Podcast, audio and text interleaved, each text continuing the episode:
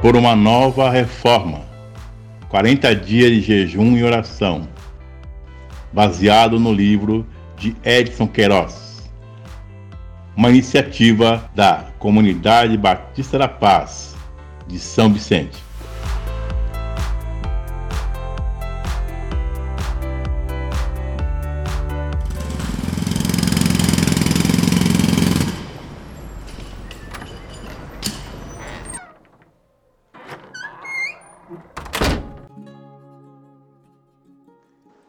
Dia 19.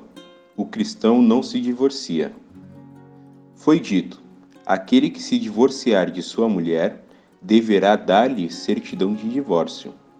Mas eu lhes digo que todo aquele que se divorciar de sua mulher, exceto por imoralidade sexual, faz que ela se torne adúltera.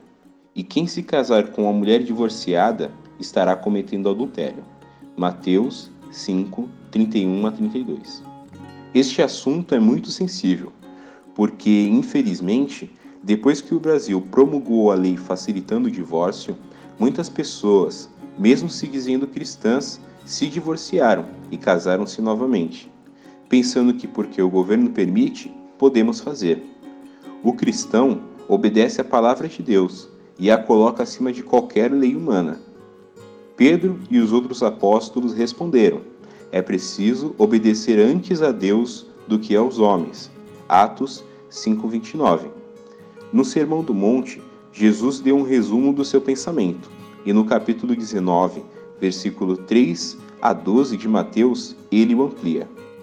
Alguns fariseus aproximaram-se dele para pô-lo à prova e perguntaram-lhe: É permitido ao homem divorciar-se de sua mulher por qualquer motivo?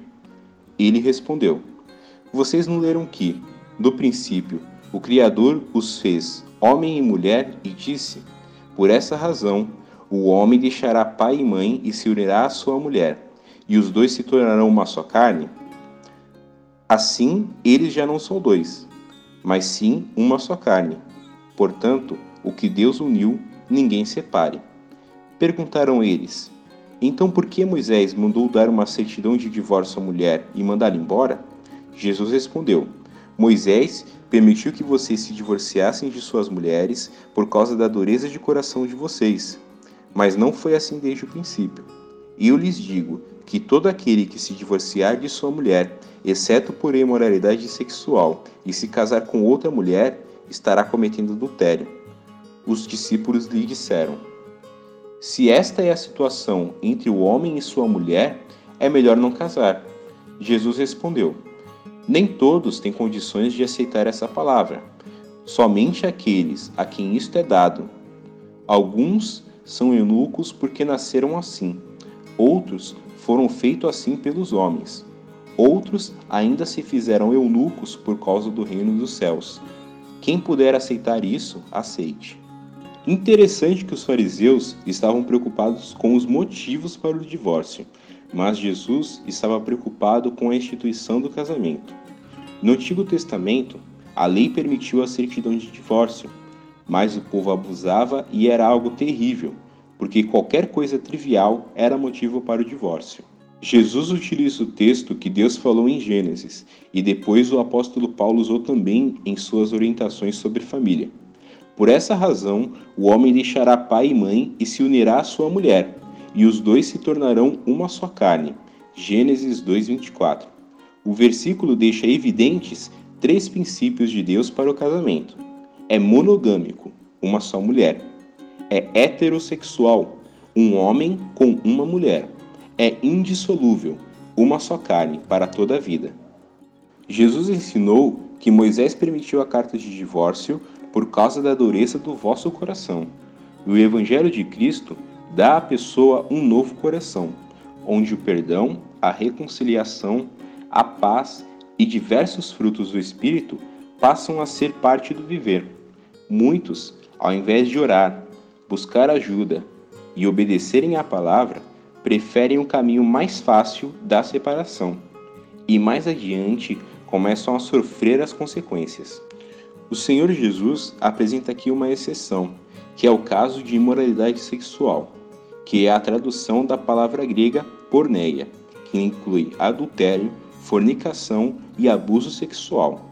É a única vez que ele afirma que haverá uma possibilidade. Mas mesmo assim, a Bíblia ensina o perdão e a reconciliação. No Sermão do Monte, aprendemos que o cristão é pacificador, manso e misericordioso. Como é possível que isso não funcione no nosso relacionamento conjugal? Eu conheço diversos casos onde houve perdão e o relacionamento foi restaurado. O Dr. John Stott, no seu pastorado, adotou a seguinte regra: não falar com ninguém sobre divórcio sem antes falar sobre dois outros assuntos, isto é, casamento e reconciliação. A maior dificuldade do texto bíblico citado é a afirmação do versículo: Quem se casar com uma mulher divorciada estará cometendo adultério. O texto é claro, mas em Mateus 19 provocou uma reação forte dos discípulos, dizendo que é melhor não se casar. Versículo 10. E Jesus disse que não são todos aptos para isso. Versículo 11 e 12. A solução é não se divorciar. Para isso, toda a igreja deveria ter um ministério forte na área familiar e de aconselhamento. Sempre há uma solução. Não tem problema que aguente um tempo de jejum e oração. Há algumas palavras e frases que eu recomendo que você tire do seu vocabulário: divórcio, separação, vamos dar um tempo, incompatibilidade de gênios e o amor acabou. O cristão verdadeiro deverá imitar a Deus que afirma: Eu odeio o divórcio, diz o Senhor, o Deus de Israel, e também odeio o homem que se cobre de violência, como se cobre de roupas, diz o Senhor dos Exércitos. Por isso, tenham bom senso, não sejam infiéis. Malaquias 2,16. Oração. Senhor Jesus, confirmo diante de ti o meu compromisso com meu cônjuge, de ser fiel, amar e cuidar, até que a morte nos separe. Ajuda-me a aperfeiçoar meu relacionamento com meu cônjuge. Em teu nome, amém. 1. Um, ore para que o Espírito Santo lhe ajude a ser uma pessoa que cumpra sua palavra e compromissos. 2. Peça a Deus que lhe enche de amor incondicional por seu cônjuge. 3. Ore pelas famílias de sua igreja, para que sejam firmadas em Deus e sua palavra. 4. Ore pela nova reforma, que cada cristão seja fiel no seu casamento e nunca pense em divórcio.